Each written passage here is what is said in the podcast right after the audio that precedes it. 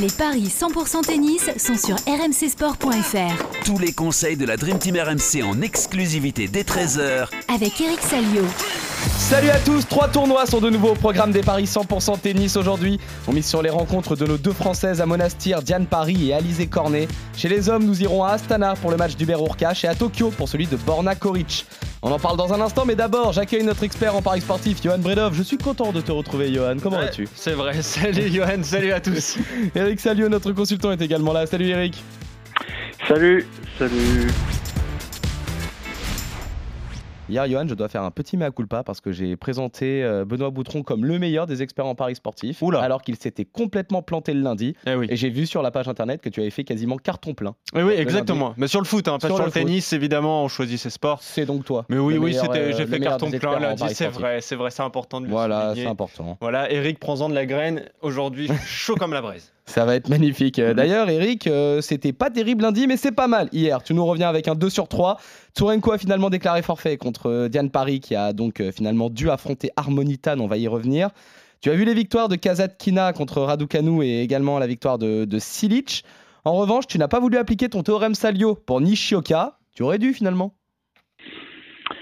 J'ai beaucoup hésité sur ce match, effectivement, et fait, ça s'est joué à pas grand-chose, puisque Nishioka, effectivement, a dû manquer un peu de, gaz, de carburant. Il a mené un 7-0, et puis au deuxième set, euh, le tie-break a, basculé en faveur du Serbe, et derrière, le Serbe a, enfoncé le, Japonais, qui avait, euh, ouais, qui avait laissé beaucoup de gomme à, à Séoul, comme souvent. Donc, je, vais reprendre mes bonnes habitudes. Je pense qu'il faut, il faut appliquer le théorème Salio.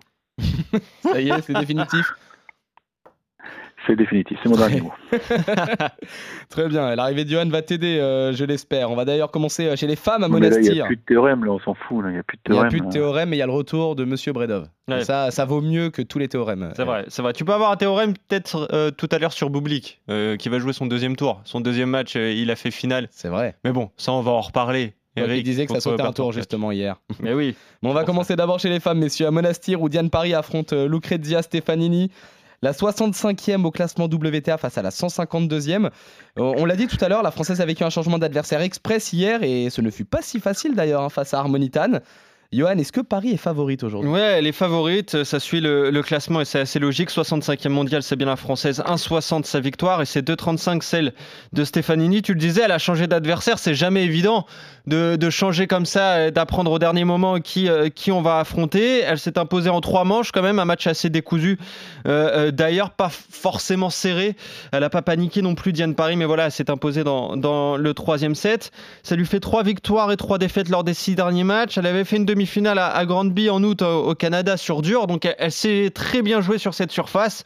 Tandis que euh, Stefanini, bon, on la connaît moins, hein, 24 ans, 152e mondial, tu le disais, elle a gagné deux W60 en Suisse et au Portugal. Elle sort des qualifs en battant notamment euh, Watson, belle performance, belle performance, pardon, mais surtout, bah, la meilleure, c'est euh, c'est cette victoire contre la 55e mondiale, Magdalinette. Donc voilà, elle a très bien joué pour ce premier tour. Stefanini, Eric, on la connaît très peu évidemment, cette italienne. Mais c'est une adversaire euh, tout à fait prenable pour Diane Paris. 1,60, je vais dessus. J'imagine que euh, quand même tu vois aussi la française favorite, Eric. Bah, C'est-à-dire que si, si j'étais Christophe euh, Payet, euh, oh là là, il n'y a que du vert partout, elle est sur 7 ou 8 victoires d'affilée, donc elle est en pleine forme. Oui, d'accord, mais enfin, faut voir qui elle bat. Bah c'est ça, oui. Euh, elle bah, oui, quand tu gagnes un 60 000 au Portugal, euh, tu peux pas des, des foudres de guerre. Bon, ce sont des matchs durs, on est tous d'accord. Maintenant, euh, oui, je garde ma confiance à Diane Paris parce que parce qu'elle a le jeu pour maîtriser cette italienne. Euh, elle s'est sortie des des pièges tendus par Harmonitan euh, en 3-7 avec un, petit trou d'air au deuxième. Et bon, les conditions de jeu là-bas sont pas évidentes parce qu'elle avait joué en début d'après-midi, donc il faisait très chaud. C'est pas évident, le soleil tape. euh, mais bon, je pense que cette victoire lui a fait du bien.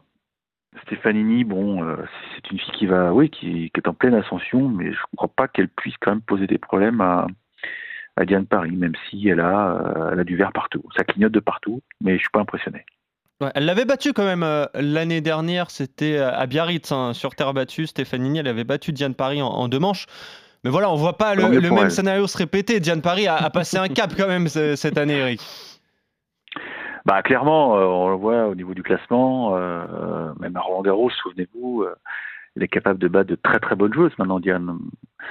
Il faut juste que voilà, elle apprend tranquillement son métier. euh, quoi, elle les a ces 20 ans ou elle les a pas eu encore euh? Ah, je sais sais pas, tiens, je, suis pas sûr. Je ne suis pas sûr. Elle est née le Faut 1er vérifier. septembre, donc oui, elle les a eu. Ah, Eh voilà, elle vient de les avoir, c'est bien ce qui me semblait.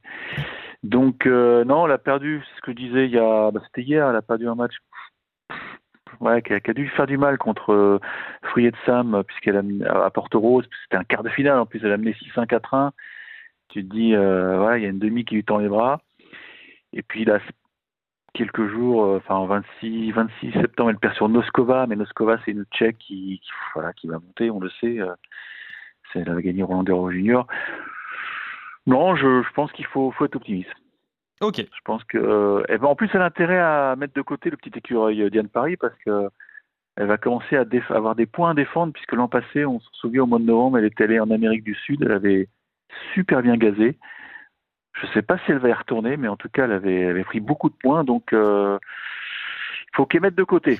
Et ça, je pense qu'elle y pense. Donc là, si elle fait un quart à Monastir, qui est un WTA 250, ça fait des points. Ouais, ça peut être euh, pas mal. Euh, 1,60 la victoire de la française. En deux manches, Eric, si je t'écoute Je sais pas, je connais pas trop cette Stéphanie. Ouais, c'est pour ça, ouais. euh, Je me méfie. Hmm.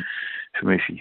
Je me contenterai de la. Je vais pas vous, je vais pas vous embrouiller. On va se contenter de la côte sèche. Bon, en tout cas, c'est 2,20 en 2-7 et c'est 3,90 en trois manches. Voilà, ça peut être euh, un coup à tenter en trois manches si on, va, si on voit euh, un succès serré. Mais on est d'accord, donc victoire de Diane Paris contre Stéphanie. Et on va continuer, messieurs, avec notre deuxième tricolore engagé à Monastir, Alizé Cornet, qui est opposé à Harriet Dart.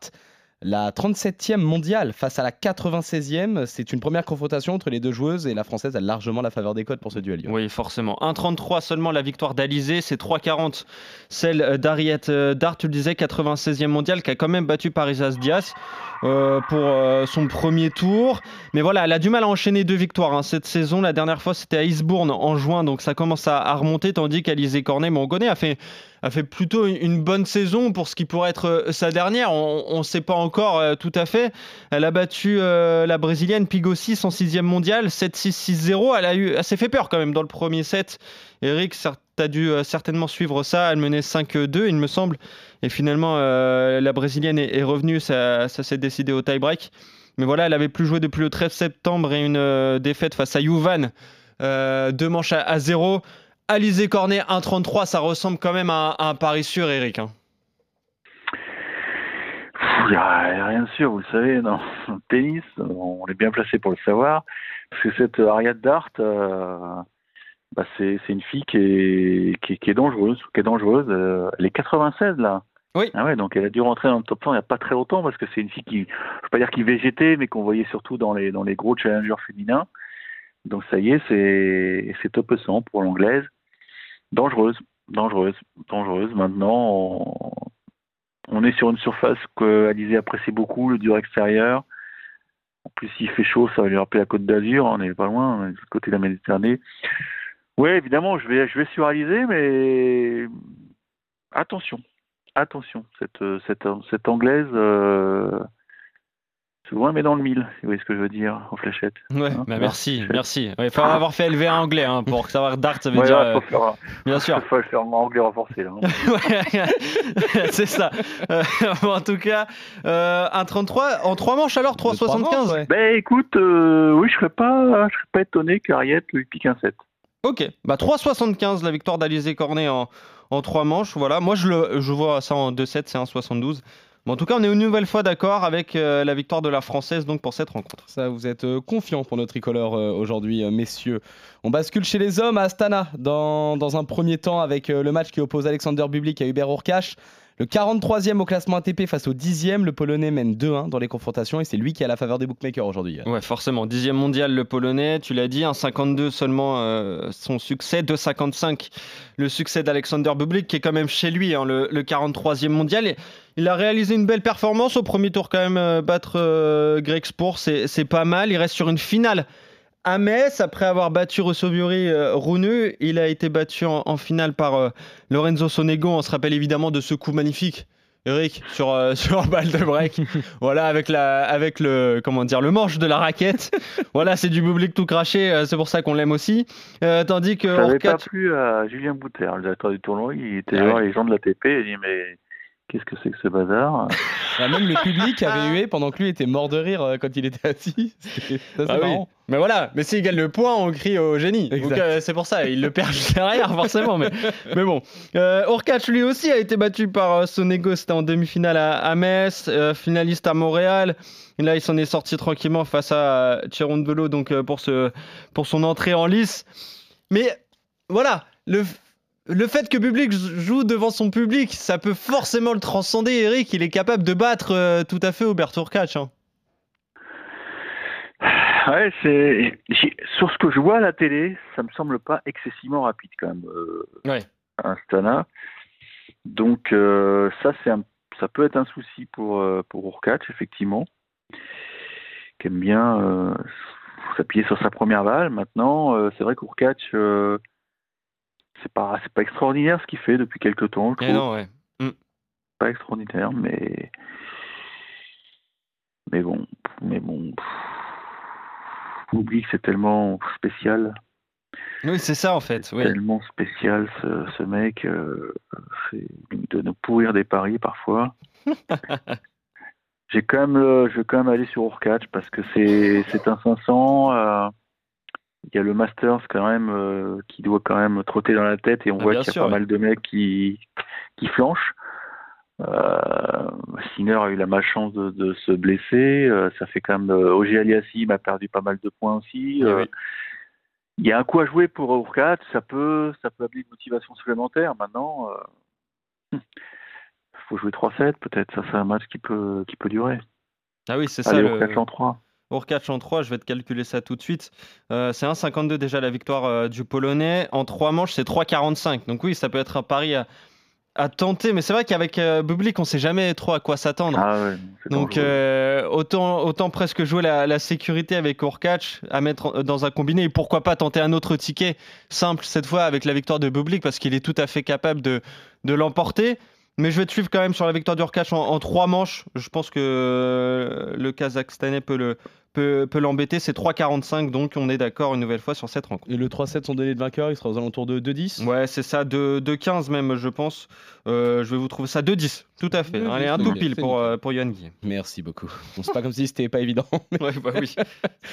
Mais si on termine à, Tokyo avec ce duel entre Brandon Nakashima et Borna Koric, le 47e mondial face au 28e, les deux joueurs sont en forme et ils vont s'affronter pour la première fois. D'ailleurs, c'est plus que serré là au niveau des cotes, Et oui, c'est pour ça que je vous propose cette rencontre. C'est 1,96 la victoire de Nakashima, 47e mondial, et 1,88 celle de Borna Koric, 28e qui a donc euh, battu Kokinakis pour ce premier tour ici à Tokyo. Il a gagné, euh, rappelez-vous, euh, Cincinnati quand même, il revient bien le Croate. Et ensuite, après Cincinnati, c'est, il passe un tour à l'US Open. Il bat Quaco en 5 manches avant de, s'incliner contre Brooksby. Et ensuite, il a joué en Coupe Davis. Il perd en 3-7 contre Matteo Berrettini, quand même, avant de battre Michael Himmer et euh. Donc voilà, quand même, il arrive euh, à assumer à peu près ce, nouveau statut, Koric, ou ce statut retrouvé plutôt, lui qui était très bon il y a quelques années avant de se, blesser. Tandis que Nakashima, bah, lui, il a gagné San Diego avec euh, des victoires contre Kudla et contre Gairon notamment euh, en finale. Il a, battu un, japonais au-delà de la 400e place mondiale pour ce premier tour à Tokyo. Donc voilà, je sais pas si ton théorème, Eric, était applicable face à un 400e mondial. Mais euh, peut-être que pour ce deuxième tour, ça va être compliqué pour Nakashima qui a des matchs euh, dans les pattes. Hein. Ouais, ouais, ouais, c'est vrai.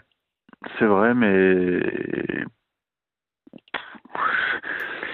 Turic, euh, c'est. c'est un match qui, ouais, qui est pas facile. Mais je vais quand même aller sur Turic parce que. Bon, c'est curieux, c'est que, enfin, même si il était, il était à Séoul la semaine dernière, mais en fait, il n'a pas joué, s'est retiré. Donc il devait avoir un petit souci physique, euh, mais il, est resté sur place pour s'entraîner avant de, de, venir à Tokyo. Donc euh, c'est un garçon quand même qui est intelligent, qui connaît son corps, donc il a eu des soucis, euh, on le sait, pendant très longtemps. Donc je pense que le fait qu'il connaisse son corps, il va arriver à, enfin on l'a vu déjà au premier tour, il était très bon contre Kokinakis, qui est, qui est pas facile à manœuvrer. Bien sûr pense que je pense que la forme est là. Donc intrinsèquement, il a les moyens de, de passer Nakashima, je pense. Surtout que Nakashima, il a beaucoup voyagé, il a fait fonctionner les miles là. oui, c'est sûr. À un moment, tu le payes, on le voit, on le voit avec euh, notre ami euh, Nishioka. c'est compliqué d'enchaîner, c'est compliqué d'enchaîner. Donc c'est un mini théorème, on va dire, ouais, on l'applique. Bah oui, c'est ça. Mais ton théorème s'applique Ouais. au deuxième tour parfois aussi. C'est ce que Oui, oui, c'est vrai, c'est ce que j'avais dit hier. Donc euh, voilà, je vais, je vais garder cette, stratégie. Et voilà. Bon, 1,88 la victoire de, de- du Croate. Donc face à Nakashima, c'est bien coté. Si vous voyez le 3-7 sans donner de vainqueur hein, dans ces matchs serrés comme ça, ça peut être intéressant. C'est 2,10 également. Mais en tout cas, on est d'accord sur toutes les rencontres. C'est ça, vous êtes globalement d'accord aujourd'hui, messieurs, et je pense qu'Eric a fait exprès d'être d'accord complètement avec toi, Johan, pour faire un 4 sur 4. Bah, bien sûr.